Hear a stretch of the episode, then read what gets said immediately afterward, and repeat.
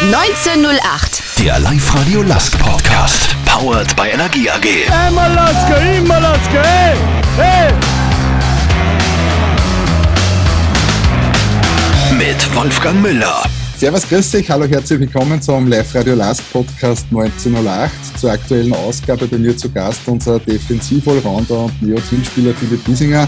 Danke Philipp, dass du dir heute die Zeit hast. Ja, hallo, sehr gerne, danke für die Einladung. Wegen des Shutdowns sitzen wir heute leider nicht analog beisammen, sondern quatschen digital. Was darf ich da zum Trinken anbieten? Ein Zipfer Urtyp, ein 3, ein Radler oder ein bleifreies Helles, beziehungsweise ein Wasser vom BWT, still oder prickelnd? Dann nehme ich das Wasser vom BWT bitte, still. Ein stilles, okay. Still, für, still. für mich diesmal ein Zipfer hell. Prost, Wiese. Prost.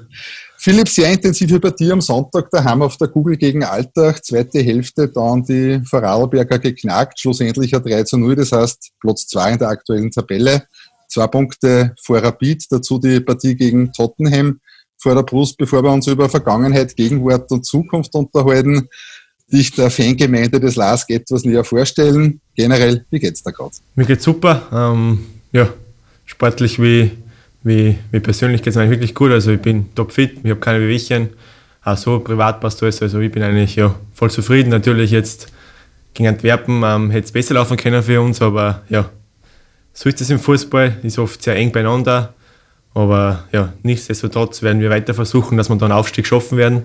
Es ist noch alles drin, auch wenn es sehr, sehr schwierig wird. Aber ja, ich bin doch guter Dinge, dass wir auch beide Spiele gewinnen können. Natürlich sind wir noch ein bisschen angewiesen auf die Hilfe von den anderen Mannschaften, aber ja, schauen wir dann, was rauskommt am Donnerstag. Nationalteam Premiere im November gegen Luxemburg. Aktuelle Bilanz im A-Team, ein Spiel, ein Tor. So kann es weitergehen. Wie war es? Ja, ich habe gleich nach dem Spiel gesagt, ich glaube, ich muss aufhören. Ich glaube, besser wird es nicht mehr 100 Prozent. Also Nein, natürlich sparsam. Es war ja, glaube ich, ein, super Gefühl. Ich glaube, es gibt da wenig, wenig ähm, was drüber steht, muss man ganz ehrlich sagen. Für sein Land zu spielen, ist ja von klein auf ähm, jeden Fußballer der Traum. Und dass jetzt gleich mit einem Tor geglückt ist, ist natürlich umso schöner. Also da, ja, habe ich eigentlich einmal ein paar Tage drüber nachdenken müssen und das war eigentlich gar nicht so realisiert am Anfang. Der Podcast geht wenige Stunden vor dem Spiel gegen Tottenham online, aber an die Chancen auf den Aufstieg aktuell nicht besonders groß sind. Äh, wie wollt ihr die kleine Chance nutzen und die Sensation schaffen? Ja, wir wollen einfach ja, ähm, Tottenham das Leben so schwer wie möglich machen. Ähm, sicher sind sie der Favorit. Aber man, ja, man hat gesehen in Antwerpen, ähm, dass sie auch zu schlagen sind. Sie haben da eigentlich einiges zulassen, hätten auch höher verlieren können. Also wenn, wenn wir das Spiel mal gewinnen jetzt am Donnerstag, dann schauen wir, was die, die anderen zwei Teams machen und dann ja, ist am letzten Spiel alles, alles offen. Zu dir persönlich, du wirst ja nach Quelle und Online-Datenbank unterschiedlich mit Stammposition Innenverteidiger, linker und oder rechter Verteidiger gehandelt. Äh, Im Nationalteam hatte der Franco Foto sogar links vorne eingebracht, äh, rechts neben unserem Captain, dem Gernot Trauner in der Abwehrketten, hast du dir aktuell beim LASK einen Stammplatz erarbeitet. Grundsätzlich kann man die vermutlich in der Defensive fast überall einsetzen. Woher kommt diese Vielseitigkeit, speziell in der Defensive? Puh, woher? Ja, ich weiß nicht, vielleicht von, von, von der Jugend vielleicht schon. Ich habe da eigentlich bei meinem Heimatverein, beim FC Buch, als, als Stürmer angefangen. Und dann umso, ja, umso älter geworden bin, umso weiter zurück bin ich eigentlich gekommen. dann bin ich in der U15 wieder, U, U17 dann wieder ins Mittelfeld vorgerückt. Und ja, so habe ich halt immer vielleicht ein paar ja, Sachen von den jeweiligen Positionen mitgenommen für mich. Und ja, mir ist eigentlich das, mir war das immer egal, wo ich spiele. Ich wollte einfach immer spielen, weil es für einen jungen Spieler wichtig ist, dass er ja, viel Einsatzzeit bekommt, auch für seine Entwicklung und so. Und ja, ich war da immer eigentlich sehr, sehr lernfreudig. Also ich habe mich mit jeder Position ähm, gut auseinandergesetzt und wollte da das Beste eben daraus machen. Und wenn der Trainer bei dem Spiel glaubt, ich bin besser rechts hinten, besser links vorne ähm, für die Mannschaft, dann, dann nehme ich das an und, und ja, dann versuche ich das eben so best wie möglich umzusetzen. Du bist ja Baujahr 1994 im Mai geboren, das heißt 26 Jahre alt, geboren in Salzburg. Äh, Genau. Sprechen wir kurz über deine bisherige Laufbahn, äh, deine bisherigen Stationen als Fußballer. In Mhm. Kurzform als junger Bur von 2001 bis 2006 beim FC Puch, dann Jugend bei Red Bull Salzburg über eine von Liefering letztendlich nach Linz zum LASK. Wie waren so deine ersten Schritte bei Puch von 7 bis 12?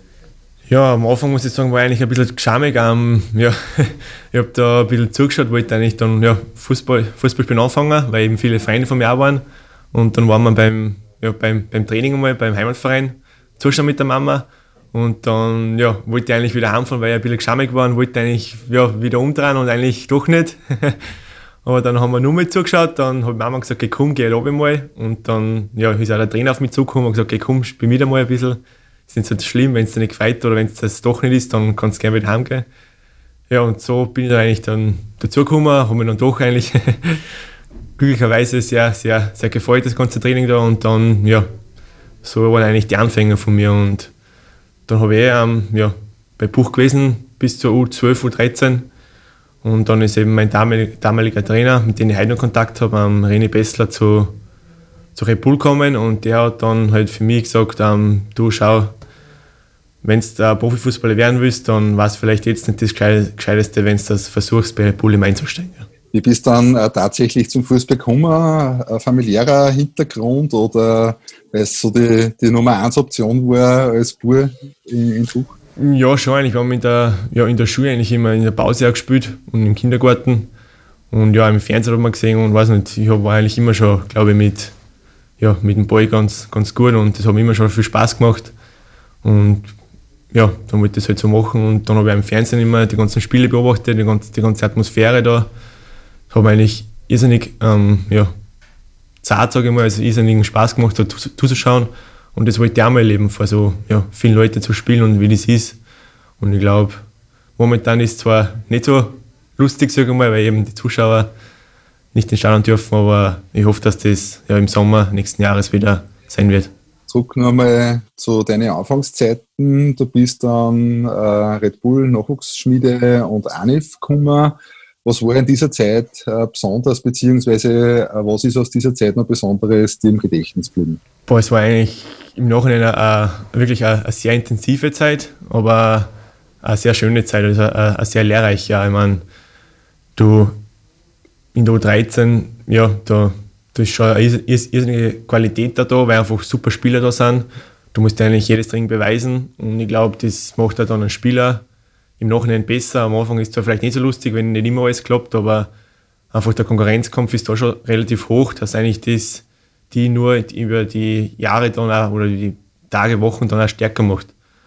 Und natürlich muss man dann, ja, wenn man dann in die Akademie kommt, also ab der 15 muss man dann auch schon ein bisschen was aufgeben, weil man doch dann sechsmal Training hat, zweimal Vormittag und viermal Nachmittag und am Wochenende noch Spiel. Neben der Schule ist das schon nicht so, so einfach, sage ich mal. Ich glaube, ich habe da ja, jetzt im Nachhinein oder ist schon eigentlich dann wieder Akademie raus war, ich und dann mal überlegt, um, wie viel man da eigentlich für den Sport uh, uh, ja, im Freizeitbereich eigentlich hergibt. Also man opfert da schon eigentlich jetzt viel, auch wenn das jetzt vielleicht viele Außenstände nicht so sehen, aber als Jugendliche ist das jetzt nicht so einfach, wenn man da andere Freunde treffen sich einmal am Wochenende oder, oder unter der Woche auch und du musst einfach sagen, du, ich komme erst um, um, um 8 vom, vom Training heim und dann in der Früh geht es schon wieder um 6 Uhr auf und habe wieder Frühtraining. Und da muss man schon auf einiges verzichten, aber jetzt im Nachhinein bei meiner Person hat es jetzt ausgezahlt, muss ich sagen. Ich würde es auch wieder so machen. Vielleicht ein bisschen anders, aber Nein, im Großen und Ganzen würde ich es eigentlich wieder so machen und wieder den Weg gehen, weil es für mich einfach eine super Zeit war, eine anstrengende Zeit, auch keine einfache, aber ich glaube, man, man kann da sehr viel mitnehmen, weil einfach doch bei Red Bull damals, muss ich sagen, die Ausbildung einfach in Österreich die, die beste war vom Umfeld, von den Trainer her. Da, ja, da war jedes Training, jeder, jedes Jahr sehr, sehr lehrreich. Ähm, ja, und jetzt bin ich einfach da beim LASK, ich bin super froh. Ich habe damals den Schritt eigentlich ähm, bei Liefering dann glücklicherweise ähm, ja, richtig entschieden. Bin zum LASK gegangen und ja, seitdem eigentlich äh, ja, eine super Zeit gehabt, immer stetig bergauf gegangen und ich hoffe, das endet jetzt vielleicht in dem Jahr schon mit einem Titel. Ja. das ist aber eine geile Aussage. Ja, ja musst du mal ein bisschen riskieren im Leben auch, ja. Du hast gesagt, du bist äh, Überliefering. Ähm, 2013 bist du Überliefering äh, in die zweite Liga äh, gekommen, hast dort mit 19 die Premiere gefeiert. Wie war das damals, dieser Schritt für dich quasi den Profifußball Fuß zu fassen? War das ein großer Schritt oder war das relativ klar der nächste Schritt äh, in deiner Entwicklung, dass du Profikicker werden wirst? Ja, ich, ich habe es mir schon gewünscht, muss ich sagen, natürlich, aber natürlich ist dann immer, ich bin eigentlich dann fast ins kalte Wasser ähm, geschmissen worden. Ich bin ja dann von, von Anif dann im Sommer zurück zu Liefering und dann ja, war eine schwierige Zeit für mich. Ich bin verletzt gekommen. Der Trainer hat eigentlich wirklich so ja, gewusst, was mit mir anfangen soll. Und dann haben sie zwei, drei Spieler verletzt, leider. Und dann ja, hat er mich quasi spielen lassen müssen, weil einfach die Position so nicht besetzt war. Und ja, dann bin ich auswärts im Mattersburg, glaube ich, war das, habe ich dann gespielt und dann habe ich meine Sache eigentlich ganz gut gemacht. Und das war einfach dann für mich auch so ein, ja, so ein Meilenstein, so okay, ich kann das, aber ich bin bereit für das. Und ja, für den Trainer, glaube ich, war das ein, wichtiges Signal, okay, den, den kann, ich, kann ich einschmeißen, auch wenn ich vielleicht jetzt am Anfang nicht so leicht war mit ihm, weil ich einfach auch verletzt war. Aber ja, natürlich hat man das dann nicht wissen können, dass es dann so endet wie jetzt, aber aber nein, ich war da sehr happy eigentlich mit dem, mit dem Debüt. Ja. Seit 2016 bist du jetzt beim LASK, das erste Jahr, du hast gerade über Verletzungen gesprochen, äh, war verletzungsbedingt kein Einsatz möglich. Zuerst hast du Knieprobleme gehabt, dann ein Bänderriss im Sprunggelenk, wenn ich das noch richtig in Erinnerung habe. Mhm. Im September 2017 hast du dann mit 23 Jahren dein Debüt in der Bundesliga gegeben, dann warst du wieder verletzt, äh, drei Monate ausgefallen, ehe du dann im August 2018 gegen Rapid äh, dein erstes Bundesliga-Tor geschossen hast. Äh, das wirkt zumindest für mich auf dem Papier gesundheitlich und sportlich eher schwieriger Start äh, in die Bundesliga-Karriere beim LASK, bevor du dann den Durchbruch geschafft hast und jetzt schon eine Zeit lang sehr erfolgreich spielst. Wie ist dein Blick äh, auf diese Zeit aus heutiger Sicht im Rückspiegel? Ja, ähm, wie du sagst, der Anfang war wieder mal nicht so, nicht so leicht, sage ich mal persönlich, weil einfach, ja, natürlich, wenn du zum neuen Verein kommst, dann willst du einmal gleich mal spielen und beweisen, dass du zurecht da bist. Du willst da dein, dein Können sagen, sage ich mal. Und dass dann das so eine, ja, eigentlich schon eine lange Leidenszeit wird, fast, fast ein Jahr durchgehend, das, ja, das wünscht man keinen, das wünscht man sich selber nicht, weil man einfach dann sich selber mal ein bisschen Druck macht, du, jetzt, jetzt reicht, jetzt will man da mal ein bisschen anschreiben und einmal sagen, dass man zu Recht da bei dem Verein ist. Ähm, ja, das mit dem Knie war ein bisschen bisschen unglücklich im Nachhinein. Wir haben ein bisschen, ja, vielleicht haben wir mal persönlich auch ein bisschen zu naiv noch, zu lang draufgeblieben, hätten einfach früher schon vielleicht die Notbremse ziehen sollen und einfach das Knie komplett entlasten, zwei, drei Wochen. So haben wir es dann auch gemacht, nach fünf, sechs Monaten. Und dann haben wir eigentlich das sehr schnell in den Griff bekommen. Und dann habe ich, glaube ich, einen Monat trainieren können und eigentlich gut passt. Und dann eben wieder die Knöchelverletzung, ja. Dann war nur ein, ein Knochen, Knochenstück ist dann weggebrochen und das haben eigentlich die Probleme gemacht. Das haben wir dann im Winter wegoperiert, nach langen Überlegen habe ich eigentlich dann gesagt, na aus, ich will das jetzt operieren, weil es ist so nicht mehr. Und seitdem eigentlich passt es eigentlich so, hat super funktioniert, außer einmal dann mit so das Mosebanderisse, aber das war eigentlich auch dann gleich mal erledigt, nach zwei Monaten. Und seitdem eigentlich, ja, bis auf zwei, drei kleine Bewegungen oder zwei, drei kleine Verletzungen bin ich eigentlich zum Glück gesund bleiben. Ja, klopfen wir voll Kopf, passt auch. Dann bin ich eigentlich gesund geblieben und, und jetzt glaube ich, habe ich es ganz gut im Griff. Ähm, ja, und mit 23 das erste Bundesligaspiel, ein bisschen später vielleicht wie manche andere, aber ja, es ist so wie es ist und ich kann es nicht mehr ändern und jetzt versuche ich einfach ja, jedes Spiel ähm, zu genießen, jedes Spiel ähm, spielen zu können und fit zu bleiben, damit noch sehr viele dazukommen. Du warst ja damals etwa im Alter von Marco Ragusch, der jetzt wegen einer Bänderverletzung im Knie einige Monate ausfallen wird. Es ist ja die Rede davon, dass er vielleicht sogar die ganze Saison für sein Comeback verwenden wird müssen. Was sagst du mit einer ähnlichen Erfahrung?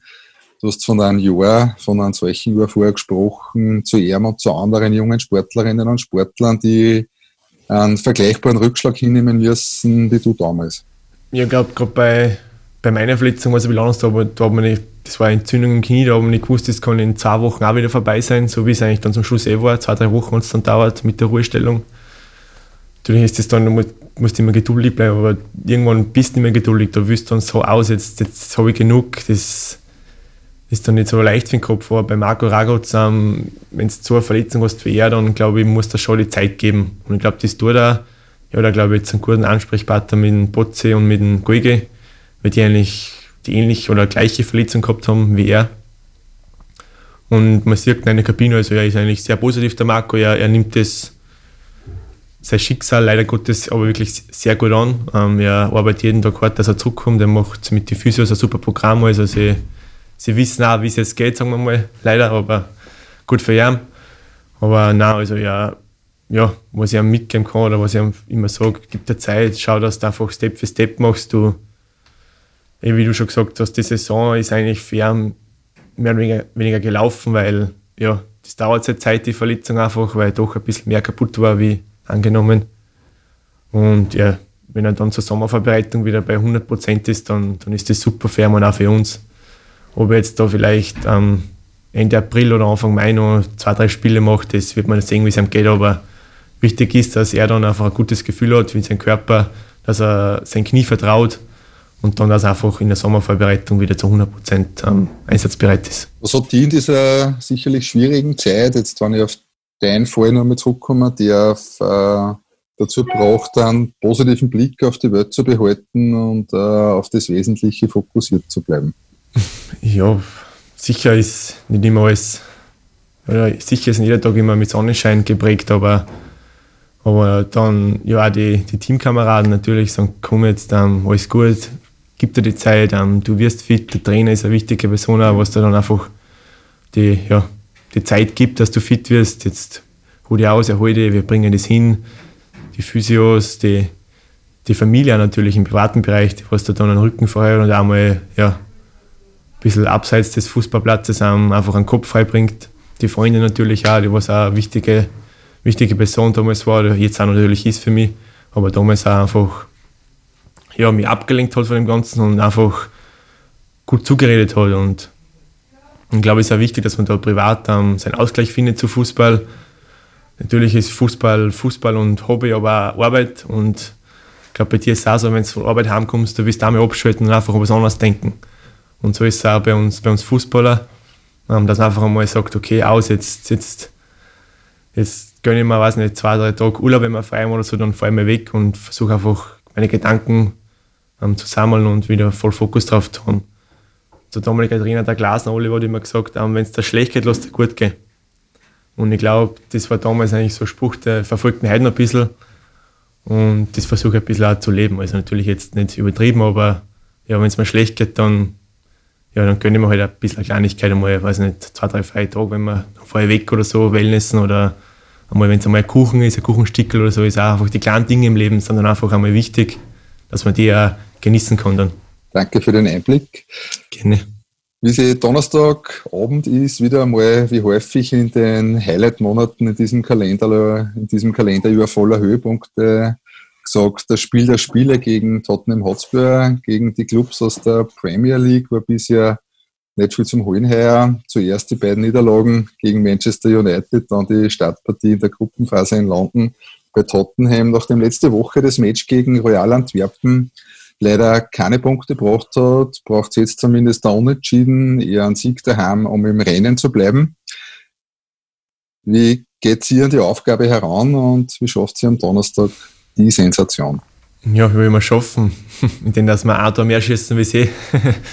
Nein, also ja, ähm, ja, gegen Manchester glaube ich, das war die Umstände damals in, auf der Google, die waren jetzt glaube ich nicht die einfachsten. Da waren von jetzt auf heute keine Zuschauer. Da war dann glaube ich am Nachmittag schon Kassen, dass das Spiel abgesagt wird, dann wieder nicht, dann wieder schon. Das ist auch nicht so lustig dann für einen Spieler, bist im Hotel und, und, und weißt nicht, ist das Spiel jetzt, können wir gleich heimfahren oder nicht. Das ist dann, ja, einfach die Gesamtsituation war jetzt vielleicht nicht so für uns. Und dann, ja, das 5 0 und dann ist halt dann nicht so super gelaufen der Abend. Dann war es eigentlich eh schon gelaufen, muss man sagen, die, das Achtelfinale, so ehrlich muss man sein. Dann auswärts ist natürlich auch ein bisschen ein fader Beigeschmack. Da spielst du einmal in, in Manchester United und da sind keine Zuschauer. Natürlich super, dass wir spielen haben dürfen immer in die Stadion gesehen und super, super Atmosphäre trotzdem gewesen. Auch das Ganze drumherum ist einfach gigantisch. Das ist auch für dich spielst Fußball, dass du mal spielen darfst. Und ja, für mich persönlich auch ein kleines Highlight gehabt mit dem Tor. also ein bisschen, bisschen was Gutes mitgenommen wenigstens.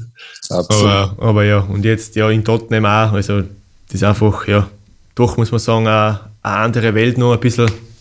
Einfach alles riesengroß ist, viel größer, viel, ja, muss man sagen, viel mehr Geld drin ist. Die haben einfach ganz andere Möglichkeiten. Aber, aber ja, man hat eben gesehen in der Gruppe, es ist möglich, gegen sie zu gewinnen. Es sind auch nur elf Leute, elf Menschen, elf Fußballer, die was, was Fehler machen und Fehler machen werden auch jetzt am Donnerstag.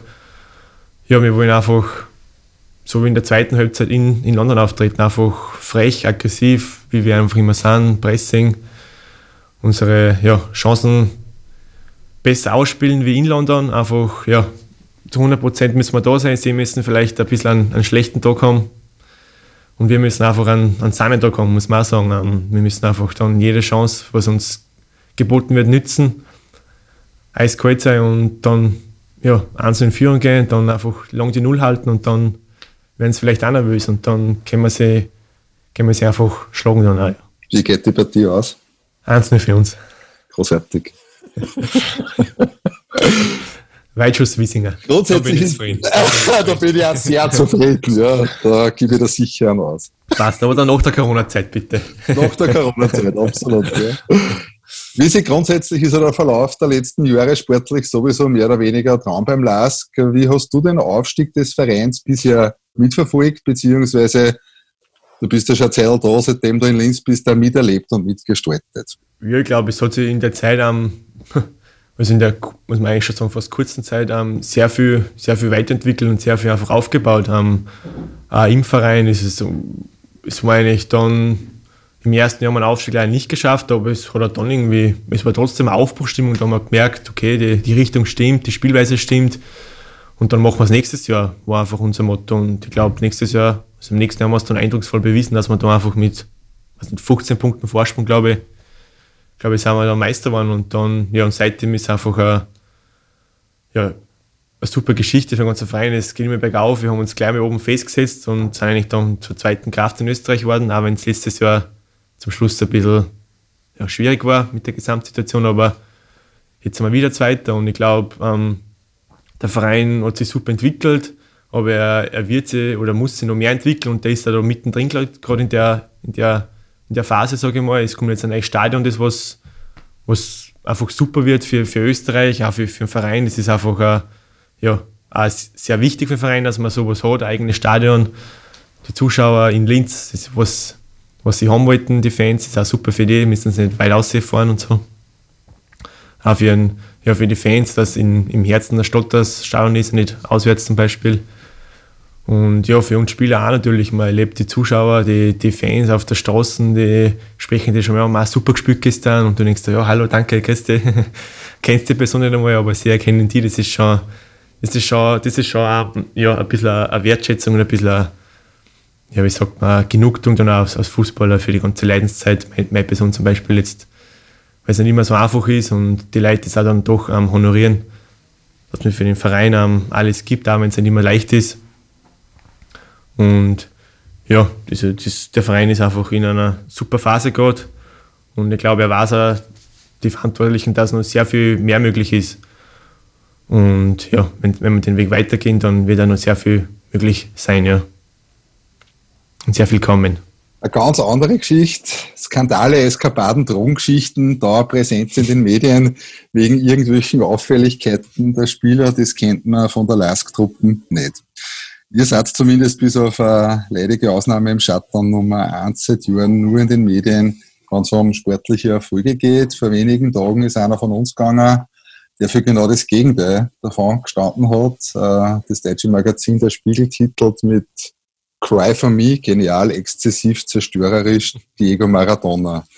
Was hat der Tod von der Hand Gottes bei dir ausgelöst? Was sagt sie in der Kabine über ihn? Über das Ableben des vielleicht besten Kickers aller Zeiten mit Hang zum ausschweifenden Lebenswandel inklusive weißen Pulver und Mafia-Kontakten. Puh, ja, ich habe ihn persönlich leider nicht mehr spielen gesehen, muss ich sagen. Ähm, schade ein bisschen, weil er doch einfach, ja, glaube ich, wenn nicht der oder einer der besten Fußballer ist. Ähm, für die Ewigkeit natürlich, aber ja, die ganzen Skandale, ich glaube damals oder früher war das, war das noch leichter, als zu, zu verstecken, zu verbergen, hat es keine Handykameras gegeben heutzutage ist das schon um einiges schwieriger, muss ich sagen. ähm, ja, sicher redet man drüber, auch durch sein Tor, durch Hand Gottes natürlich, unvergesslich sein Tor mit der Hand. Der Tor ist heute noch besser für ihn. man sieht da, dass es einfach ja, Schattenseiten gibt vom Fußball. Es ist nicht immer alles eitle Wonne. Ähm, es gibt auch eine Privatperson abseits des Fußballs. Und natürlich, dass dann ja, mit Drogenkonsum ist ja, ist für mich persönlich jetzt ein No-Go. Ich meine, fern, glaube ich auch, aber wenn du da mal reinkommst in den Sumpf und in die ganzen, ja, wenn du so hochgehobt wirst, dann, dann kommst du mal in Kreise, glaube ich, wo es auch nicht immer so einfach ist und du hast dann ganz viele Freunde auf einmal und jeder sich und jeder will Teil davon sein. Ich glaube, es ist auch nicht immer ganz so einfach, dass man da die, ja, am Boden bleibt. Und ja, natürlich ist das keine Entschuldigung, dass er Drogen genommen hat oder ja, genommen hat eben. Natürlich ist dem in der Kabine gewesen, aber ich glaube, jetzt ist er von uns, glaube ich, von der Mannschaft, kennt ihn fast keiner mehr und fast keiner mehr spielen gesehen. Hast dann nur von ein paar Highlight-Sendungen, aber, aber ja, man sieht einfach, wie schnell es gehen kann im Leben. Ich glaube, es hat keiner damit gerechnet, dass der von, ja, vor zwei, drei Tagen, glaube ich, stirbt. Und darum einfach, ja, das Beste daraus machen im Leben, immer, immer genießen und einfach, einfach, ja, Freude am Leben haben und das tun, was einen Spaß macht. Was bleibt für dich, für euch von Diego Armando Maradona, wenn man es kurz zusammenfasst? Boah, was bleibt? Dass damals vielleicht der Videoschiedsrichter auch gut gewesen wäre, ja. Aber so, nein, ja, das einfach, ja, ich glaube, irrsinnigen ja, Freude einfach an den, an den, an den Sport gegangen. Ja, ich glaube, jeden ein, Lächeln auf die, auf die Lippen zaubert, wenn er gespielt hat. Er hat unglaubliche Sachen kennen, mit dem Ball, auch mit Gegner hat er teilweise Sachen angestellt, da muss ich auch noch schmunzeln, ja. Aber ja, einfach das, das Lebensgef die Lebensfreude einfach vermittelt, glaube ich. Und das ist auch, was wir uns alle da mitnehmen können. Wieder zurück zu dir, Philipp. Du bist seit vier Jahren in Linz beim LASK. Wie taugt es da in der Stallstadt und was taugt dann die Leute? Ja, ich meine, ich habe mir jetzt ganz gut eingelebt, glaube ich. Um, in Leonding habe ich jetzt eine Wohnung, also eh schon seit vier, fünf Jahren, fünf Jahre jetzt habe ich in Leonding eine Wohnung. Ja, ist eigentlich du, super, super eingelebt. Um, die Leute haben mich super aufgenommen, die Mannschaft hat damals auch super, die haben mich auch super aufgenommen, gleich eigentlich eingefunden. Und da eben, ist schon angesprochen, die, die Leute, wenn du mal rausgehst oder in der Stadt spazieren gehst, die sprechen die einmal an ein paar und sagen, super gespielt gehst und gratuliere nochmal und macht weiter so. Fühlt mich so auch gleich nochmal ähm, ja, ein Stück wohler in der fremden Stadt, sage ich jetzt einmal. Ist ja nicht so weit von Salzburg weg.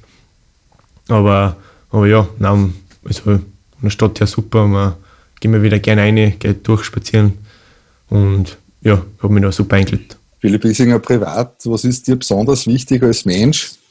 Du hast das vorher schon angesprochen, in schwierigere Zeiten, Familie, Beziehung, Partnerschaft, Freund. Erzähl ein bisschen was darüber, was dich privat berührt und was dir besonders wichtig ist. Ja, wichtig ist mir einfach eben ja, Freunde, äh, Freunde zu haben, die einfach mal nicht nur über Fußball reden kann, sondern auch was anderes einmal abschalten kann und ja, wo einfach nicht ich jetzt der, der Fußballer bin und sage, wow, der spielt Bundesliga, sondern einfach auch der Philipp Wiesinger bin einfach ein Freund und ja, wo man auch normales machen, Sachen machen kann, sag ich mal. Und ja, natürlich auch die, die, die Freundin, ähm, die was mir auch dann wieder runterholt, wenn ich mal nach einem Spiel heiß bin. Und sagt sie, ja, es ist auch nur Fußball, mehr oder weniger. Du, jeder macht Fehler, es passiert einmal. Und ja, Familie natürlich auch, da kommt man heim, da schreibt man ab, da, da redet man was anderes, da kommt man einfach zur Ruhe und kriegt den Kopf wieder frei. Ich persönlich bin eigentlich privat ja eher so ein ruhiger Typ. Ich, ich mache jetzt nicht wirklich großartig viel oder fahre jetzt gleich mal weg, sondern genieße einfach die Ruhe bei meinen Freunden, besuche die sehr gerne. Ähm, ja, ich bin nicht der, was jetzt, glaube ich, für die großen Eskapaden sorgt. Da schaue ich schon, dass ich da eher ruhig bleibe. Natürlich, früher bin ich sicher auch ein paar Mal fortgegangen, so ist es nicht. Aber ich glaube, mit der Zeit ähm, ja, beruhigt sich das, weil man sieht, dass es einfach ja, nicht mehr geht mit der heutigen Zeit, mit dem ganzen Sport und so, dass einfach das so, so intensiv worden ist, dass einfach der Körper die Regeneration braucht und, und du auch persönlich das brauchst, dass du abschalten kannst. Und so, ja, ich bin einfach ein sehr ja, freundlicher Typ, wie ich gern, mache gerne ein paar Späße. Auch mit meiner Freundin, die was nicht immer ganz so lustig dann darauf zu sprechen ist vielleicht. Aber na, so bin ich einfach eine ruhige, ja, familienfreundliche Person, mache gerne Sachen mit meiner Familie, meinen Freunden, meiner Freundin und gehe gerne raus, einfach ein bisschen in die Berge auch, in Salzburg, bietet sich das gut an, will wandern gehen beim Hausberg und sonst, ja, einfach ein gemütlicher Typ. Wie Sie Zeiten einer Pandemie, generell einer Krisensituation, spricht man oft von einer sogenannten Lupe. Positive und negative Dinge im Leben in der Gesellschaft erscheinen größer als bisher. Wie hat sich Covid-19 auf die und der persönliche Umgebung ausgewirkt? Ja, jetzt so persönlich eigentlich, ähm, mir persönlich gar nicht so viel, weil wir eigentlich zum Glück relativ schnell wieder ähm, unseren Sport ausüben können. Ähm, was ein Privileg ist, das, das ist super für uns, muss man ganz ehrlich sagen. Ähm, das lenkt dann doch auch ab ein bisschen von den ganzen Nachrichten, was da immer liest am Anfang im März. Das war dann doch nicht so lustig zum Lesen, dass da das Todesvirus ist und dass noch etliche Tausende sterben werden. Das glaube ich war damals nicht so lustig, das alles zu lesen. Da weiß doch von, von jetzt auf heute einfach ein, ja, ein kompletter Lebenswandel auch doch war, weil du einfach dann nicht eingesperrt bist daheim, aber du, zum Beispiel meiner Freundin habe ich gemerkt, die hat einfach nicht mehr zur Arbeit gehen dürfen, die hat daheim bleiben müssen. Und das ja, zieht sich heute eigentlich nur ein bisschen, also bis jetzt eigentlich zieht sich das noch ein bisschen hin, dass wir eingeschränkt sind. Jetzt ist wieder der zweite Lockdown. Und ich glaube, die ganze Nachricht, was man da gelesen hat mit eben mit dem Killer-Virus und so, das ist dann, da fängt man schon ein bisschen zum Überlegen und du hätte man vielleicht nicht doch ein bisschen mehr genießen so in den letzten Jahren und so. Da fängt man schon ein bisschen zum Reflektieren an. Aber ja, dann hat sich das eigentlich im Sommer nur doch noch ein bisschen beruhigt, aber wir glaubt, wir haben es im Griff und es ist dann gleich mal vorbei. Jetzt ist wieder der zweite Lockdown. Ähm, ja, ich sage, wenn ich das Virus bekomme persönlich, ähm, ich bin jung, mache Sport, ähm, mich erwischt es nicht, aber es gilt einfach dann die, die Älteren unter, unter uns zu schützen. Und meine Familie, die ist nicht mehr ganz so jung, auch meine, meine Eltern sind nicht mehr ganz so jung natürlich. Ähm, die wird das ein bisschen eher betreffen, sage ich mal, und da gilt es einfach dann die Regeln zu befolgen, das einzuhalten, was die Regierung vorschreibt, auch wenn es vielleicht nicht mehr ganz so toll ist oder ganz so lustig. Aber, aber ja, man tut da seinen Eltern gefallen und einfach, man will doch, dass die noch ein paar Jahre ähm, länger unter uns weilen. Und deshalb muss man einfach jetzt ähm, zusammenbeißen, aber die Zeit wird auch vorbeigehen. Und ich hoffe wirklich, dass das einfach nächstes Sommer dann vorbei ist und jeder wieder das machen kann, was er, was er machen will, zu was er Lust hat. Und dass man einfach dann zurückblickt auf die Zeit und sagt, du schau, ich habe damals ähm, ja, zum Glück die Füße, Füße stillgehalten und bin ruhig geblieben. Und jetzt können wir sie alle wieder gemeinsam treffen und darüber, darüber vielleicht ein bisschen schmunzeln. Auch, ja. Philipp, zum Sportlichen nochmal zurück. Äh, was sind deine Pläne und Visionen für die Zukunft, speziell beim LASK und natürlich auch im Nationalteam? Ja, jetzt sind die, ja, die kurz, kurzfristigen Ziele mal jetzt am Donnerstag ähm, ja, ein gutes Ergebnis zu, zu erzielen, dass wir da mal noch eine Chance haben, dass wir aufsteigen können. Dann ja, einfach in der Meisterschaft ähm, dranbleiben, die ersten zwei ähm, festsetzen und dann ja, schauen wir, was möglich ist ähm, im März aussieht dann. Und hoffe, dass wir oben dabei sind und dann ja, müssen wir schauen zum, von, von Spiel zu Spiel, was möglich ist und natürlich vielleicht im Cup überwintern. Dann ja, muss man ganz ehrlich sagen, dann wollen wir auch das, das Ding gewinnen einmal. Jetzt haben wir, glaube ich, schon zwei, drei Mal im Halbfinale gewesen und irgendwann reicht es mal mit dem ganzen Ausscheiden und Pech. Jetzt müssen wir mal was holen auch. Das muss man auch mal ganz klar ansprechen, weil irgendwann, ja, ist genug. 1965 ist schon lang her. Ja, jetzt müssen wir jetzt einmal da müssen wir jetzt einmal neue, neue Zahl hinschreiben. 2002, 2021 so. Cup-Sieger Lask. Das war's. Nein, ich glaube, das war für, die, für den Verein noch mehr zusätzlicher Push. Ähm, für die Fans einmal, jawohl, ist der Weg stimmt. Wir, wir sind für Titel bereit. Jeder im Verein will es. Natürlich kann man sich nicht zwingen, weil einfach ja, jedes Spiel seine eigene Geschichte schreibt, aber aber ich glaube, ähm, ja, intern oder für mich ist eigentlich heuer ganz klar, ganz klar das Ziel an, an, an Titelgewinn. Und, ja, Nationalmannschaft, ähm, puh. ich war jetzt einmal dabei, es war ein unglaubliches Erlebnis ähm, mit den ganzen Spielern, was da, da spielen, ähm, trainieren und spielen zu dürfen. Es ist einfach eine, eine unglaubliche Qualität, was wir da haben. Ist einfach, glaube ich, so eine Generation, haben wir, glaube ich, noch nie gehabt und weiß nicht, ob wir sowas noch mal haben werden, weil es einfach wenn man schaut, wo die ganzen Spieler spielen, bei welchen Vereinen und sie spielen ja regelmäßig, das ist dann schon einmal ein, ein Wahnsinn eigentlich. Und ja, ich hoffe, dass, äh, dass man einfach, dass die Spieler, die was dann bei DM spielen, ähm, einfach das Beste raussehen und auch, dass da mal ein bisschen Ausrufezeichen für Europa setzen werden. Ja. Und ob ich dann dabei bin oder nicht, das, ja, das wird sich auszustellen. Aber natürlich werde ich mein Bestes geben und, und würde es mir wünschen, dass ich da mal vielleicht noch ein paar Mal dabei bin. Ja. Du hast dich jetzt 2018 verlängert. Der Vertrag geht noch bis Juni 2022. Äh, mhm. dann bist du sechs Jahre in Linz. Hat schon Gespräche über Vertragsverlängerung gegeben oder ruft eher mal das Ausland, Deutsche Bundesliga, Premier League, Italien, Spanien etc. Gibt es da Bubenträume, die verwirklicht werden wollen vom kleinen Philipp, der bei Buch zum Kicken angefangen hat zum Beispiel? Ja, es, es hat eigentlich ähm, ein Gespräch gegeben vor Corona, dann hat es ein bisschen, ähm, ja, eben, sag mal, nicht aufgelöst, aber ein bisschen gezerrt eben, weil dann haben wir nicht gewusst, was Corona ist und so. Ähm, ja, aktuell habe ich eigentlich nur zwei Jahre Vertrag, also es stresst jetzt nichts, ich fühle mich da Pool wohl. Ich kann mir durchaus vorstellen, also ich kann mir super vorstellen, zum Verlängern auch. Ist jetzt, aber ist jetzt nicht mein erster Gedanke, weil ich noch eigentlich Zeit habe, zwei Jahre. Aber natürlich ähm, macht man sich Gedanken, jetzt bin ich 26, nächstes Jahr bin ich 27, ah, ja, 26, nächstes Jahr bin ich 27 im Sommer. Wenn man dann ins Ausland gehen will, dann muss das schon fast ähm, die nächsten zwei Jahre passieren. Wenn es jetzt nicht passieren sollte, dann bin ich jetzt auch nicht best, dann, dann, dann, dann weiß ich, Milask ein super Verein, da spiele ich jedes Jahr eigentlich international. Ähm, ich fühle mich pudelwohl, ich habe keinen wirklichen Grund, dass ich da jetzt weggehe. Also von dem her ist überhaupt jetzt gar kein, ja, kein, ich jetzt überhaupt mit keinem Wein in den Augen, falls es nicht sein sollte. Aber natürlich wünscht man sich ein bisschen, dass man sagt, okay, jetzt will ich doch nochmal vielleicht versuchen, der deutschen Bundesliga oder wo auch immer dann ähm, vielleicht einmal einen nächsten Schritt oder einen ja, nächsten Schritt zu wagen. Aber sowas kann man nicht planen, man hat jetzt nicht planen können mit der Corona-Zeit eben. Von dem her lasse ich das alles auf mich zukommen, versuche meine Leistung zu bringen und dann sehen wir, ob was, ob was kommt und was, was nicht kommt. Weil 2022, Juni, läuft der Vertrag aus. 2022 mhm. ist ja die Eröffnung auf der Google geplant. Das heißt, in eineinhalb Jahren äh, haben wir ein super geiles Stadion. Wie stehen die Chancen, dass du als Laskler im nächsten Stadion spielst? Ja, wie stehen die Chancen? Ja, aktuell, glaube ich, läuft genau mein Vertrag aus, wenn, und dann eine Woche später, glaube ich, ist das Eröffnungsspiel oder so. Na, wie gesagt, ähm, der Verein hat, hat, sehr viel für mich ermöglicht. Ich habe dem Verein auch vieles zu verdanken. Ähm, ich fühle mich wohl. Ich spiele sehr gern für den Verein, für die Fans. Ich habe jetzt keinen Grund, dass ich da jetzt von letzter Zeit sage, ich brich das ab, ich wechsle jetzt. Der muss schon sehr, sehr gut überlegt sein, der Schritt.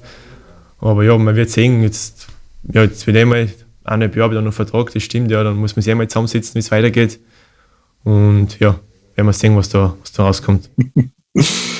Wenn wir über die nähere Zukunft reden, abgesehen von der Partie gegen Tottenham, was glaubst du, ist in der heurigen Saison noch drinnen für Lask? Du hast gesagt, Cup ist einmal, war einmal Zeit, ein Ausrufezeichen zu setzen und eine neue Zahl statt der 1965er Zahl hinschreiben, Bundesliga.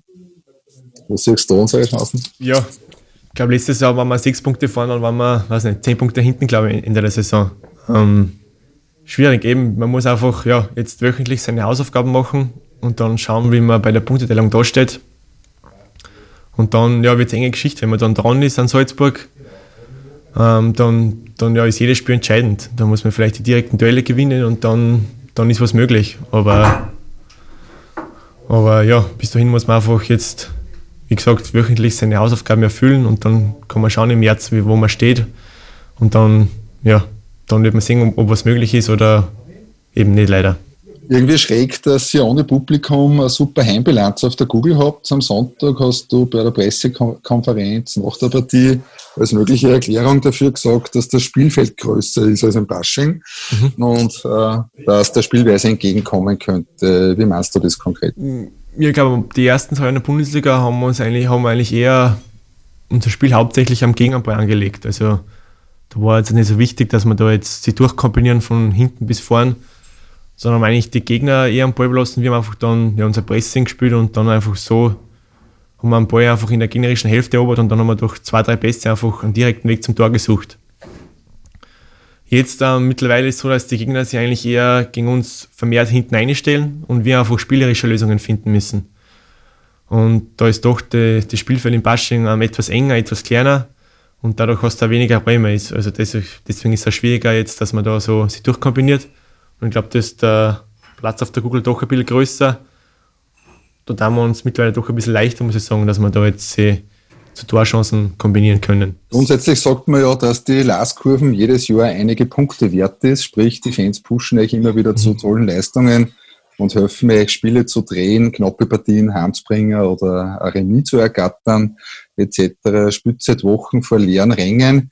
Wie sehr geht dir das Publikum in der Corona-Zeit an? Wie sehr fehlt euch als Mannschaft die schwarz-weiße Kurven? es war ja am Anfang, war es, muss ich sagen, eine, ja, eine, eine brutale Umstellung, weil es einfach ja, von jetzt auf heute keine Leute mehr waren. Es waren einfach, weiß nicht, am Wochenende sind es 8000, vor allem sind es 0. Oder in Europa League sind es 14.000, dann sind es 0 gegen Manchester United. Und es ist dann schon komisch, wenn einfach, du hörst jeden Ballkontakt, du hörst jedes Coaching vom Trainer, du hörst jedes Coaching von den Spielern. Das ist dann schon am Anfang so, okay, jetzt, jetzt wird ein Trainingsmatch dann eigentlich, mehr oder weniger. Aber ich glaube, ähm, wir haben uns dann sehr gut und sehr schnell an das Ganze gewohnt. Ähm, dass einfach die Situation das gerade noch so was hergibt. Aber natürlich ist es mit Zuschauer, gerade im Bashing, war es immer sehr eng und, und, und, sehr laut dann auch, trotzdem, auch wenn wir jetzt nicht so viel Zuschauerplatz gehabt haben. Aber es war trotzdem, weiß nicht, so ein, ja, immer so ein Ruck, wenn er Eckbe war und die Zuschauer aufgesprungen sind und applaudiert haben und klatscht, gehen wir, gehen wir. Das war schon irgendwie dann, ja, okay, gehen wir, komm, da ist was möglich, da, die pushen uns, die sind da für uns und das ist schon immer ein super Gefühl gewesen eigentlich auch. Oder auch international auf der Google. Wenn die Google voll ist, ist auch eine, eine super Stimmung. Und ja, ich glaube, es ist einfach sicher ist schade für uns, auch für die Zuschauer. Aber man kann leider momentan eh nichts anderes machen. Aber ich hoffe einfach, dass wirklich das im neuen Jahr wieder so sein wird, dass da einfach die Zuschauer wieder in Massen in die Standard strömen dürfen und einfach ja, die Zeit dann so vielleicht vergessen machen wird, dass gleich wieder die Zuschauer da sind und uns auch vorne pushen. Mhm. Ich habe das Thema äh, vor zwei Wochen aus Fansicht im Podcast behandelt. Das frage ich dir als Spieler. Wie ist es, wenn es so leise im Stadion ist, die Kommandos von der Bahn und am ähm, Feld komplett zum Herrn sind, den Gassi, also den Alexander Schlager, mhm. war zum Beispiel, der ist sicher sonst nicht bis ins gegnerische, bis zum gegnerischen Strafraum führe oder die Anweisungen von der Bank äh, im vollen Umfang in ganzen Sätzen, wenn das Stadion äh, prall gefüllt ist. Wie ist das für dich als Spieler, das Corona-Coaching 2.0? Ja, ist, wie gesagt, am Anfang ist es schon ein bisschen komisch, weil es einfach wie ein, ja, wie ein Trainingsmatch wirkt. So. Du hörst alles, du, ja, du hörst jeden Spieler eigentlich schreien, jeden Spieler was sagen und das ist schon ein bisschen komisch. Du musst da vor allem selber als Mannschaft dann für Stimmung sorgen. Es kommt jetzt nicht von außen immer gleich die Stimmung, sondern du musst da selber in die Mannschaftsstimmung einbringen ein bisschen ja, eine Match-Anspannung einfach schaffen, dass die, das hochfährst, den Körper, dass du sagst, so komm. Wir sagen uns das auch immer vor dem Spiel, dass jeder laut ist, jeder coacht, jeder redet, dass einfach ein, ja, ein Match-Feeling auch da ist. Und ja, so mittlerweile glaube ich, ist jetzt, muss man sagen, leider schon normal geworden, weil man sich einfach daran gewöhnt hat mittlerweile, dass man einfach ja, vor leeren Ringen spielt. Und, und ja, so haben wir auch für das uns, mit uns das besprochen, einfach jeder Spieler laut ist am Platz, dass man einfach ein bisschen Normalität, sage ich mal, ein bisschen ein Match-Feeling bekommen und da einfach auch die Konzentration hochfahren, weil es doch sehr wichtig ist. Du hast gerade gesagt, äh, wie Trainingspartie ohne Publikum. Es geht aber trotzdem die Lawine an, egal ob ob es um Cup-Aufstieg, Bundesliga oder sogar um Euroleague geht. Wie schaffst du das, genauso fokussiert zu sein, als würde die Hütten brennen mit zigtausend Fans? Ja, ich glaube, das, das, ist unser Beruf. Ne? Ähm, wir sind alles, alles Profi, man muss, das, da muss man bereit sein für den Kopf. Es sind nicht immer die einfachsten Umstände, aber ja, ich glaube, es spielt ja mittlerweile viel im Kopf ab als Fußballer. Du musst, wenn du alle drei Tage spielst, da so körperlich ist eigentlich gar nicht das Problem, weil du eigentlich eh deine Ruhephasen kriegst. Du trainierst halt dann dafür umso weniger. Aber ich glaube, die mentale Frische ist da doch ähm, nur mehr entscheidender. Bist im Kopf bereit, bist im Kopf frei, hast dann, ja, bist einfach 100% bei der Sache oder nicht. Und ich glaube, das ist einfach immer das Wichtige, dass du nach dem Match am nächsten Tag, wenn du jetzt frei hast, ähm, regenerierst, aber vor allem für den Kopf regenerierst, dass da jetzt vielleicht einmal andere Gedanken sammelst, eben mit Freunden, Familie oder was auch immer, die dann von den Gedanken befreit, dass du einfach dann wieder zwei Tage später im Kopf zu 100% da bist und einfach, ja, die mentale Frische, glaube ich, ist da fast die wichtigste Komponente. Apropos veränderte Rahmenbedingungen und Shutdown im Dezember, weißt du schon, wo und wie du her Weihnachten feierst? Boah, Weihnachten werde ich ja, in Salzburg feiern und da Wohnung ähm, bei mir haben in Puch äh, mit der Freundin Weihnachten feiern, aber jetzt wie genau, das werden wir, werden wir sehen, was da noch jetzt erlaubt ist oder was auch nicht. Ähm, ja, natürlich war es ein Ziel oder war es mal ein Anliegen mit der, mit der Familie, aber ja, planen, glaube ich, ist in der Zeit momentan leider schwierig. Deshalb lassen wir uns das einfach auf uns zukommen und dann schauen wir, was, was dabei rauskommt. Ja. Lisi, apropos Weihnachten, was standard bei dir im Brief ans Christkindl am Weihnachtszettel oder anders gesagt, was sind deine Wünsche fürs nächste Jahr? Einfach, dass, glaube ich, die Corona-Zeit mit ersten oder mit 25, sondern mit ersten, ersten beenden ist, glaube ich. Dass jeder wieder die ganzen also Restaurants, Gastronomen aufspannen können, dass einfach alles wieder so wird wie, wie vor dem ersten Lockdown eigentlich, muss ich sagen. Dass einfach wieder eine Normalität einkehrt, dass jetzt nicht wirklich ähm, ja, schauen musst, wo du hingehst, ob du die Masken mit hast, ob du jetzt, weiß ich nicht, eh keinen angesteckt hast, weil du jetzt einmal doch ähm, vielleicht zur Familie gefahren bist oder so. Ja, ich glaube einfach, das einfach, dass jeder gesund ist, das glaube ich ist einfach jetzt, wenn man das reflektiert mit der Corona-Zeit, einfach das Wichtigste, dass einfach die Familie gesund ist, die Freunde gesund sind und einfach jeder das Leben so leben kann, wie er, wie er es will. Einfach jetzt ohne, ohne, ohne Regeln, ohne, ohne Vorschriften, sage ich mal. Dass jeder einfach ja, das machen kann, was er, was er will, so was er Lust hat. So jetzt Geschenke, brauche ich gar nicht. Ich bin nicht der Geschenktyp. Ich bin eigentlich, wenn ich was haben will, dann kaufe ich es mir. und sonst brauche ich es nicht. Also, nein, natürlich freut man sich über Geschenke, aber, aber das ist jetzt für mich zweitrangig. Das wäre ja ein tolles Geschenk, was du gerade gesagt Ja, eben darum, glaube ich, das glaube ich, werden sich einige wünschen. Danke, Philipp Wiesinger, für das tolle Gespräch. Alles Gute sportlich und privat. Dir und deiner Familie Danke. gesund bleiben. Und Ja. noch viele tolle Momente in Schwarz-Weiß. Ja, danke, hoffentlich. Danke ebenso, ja. Danke für die Einladung nochmal und ja, falls wir uns immer sehen, frohe Weihnachten und ja, auf viele Siege noch, ja. Dankeschön. Der1908. Live-Radio Lask Podcast. Powered by Energie AG.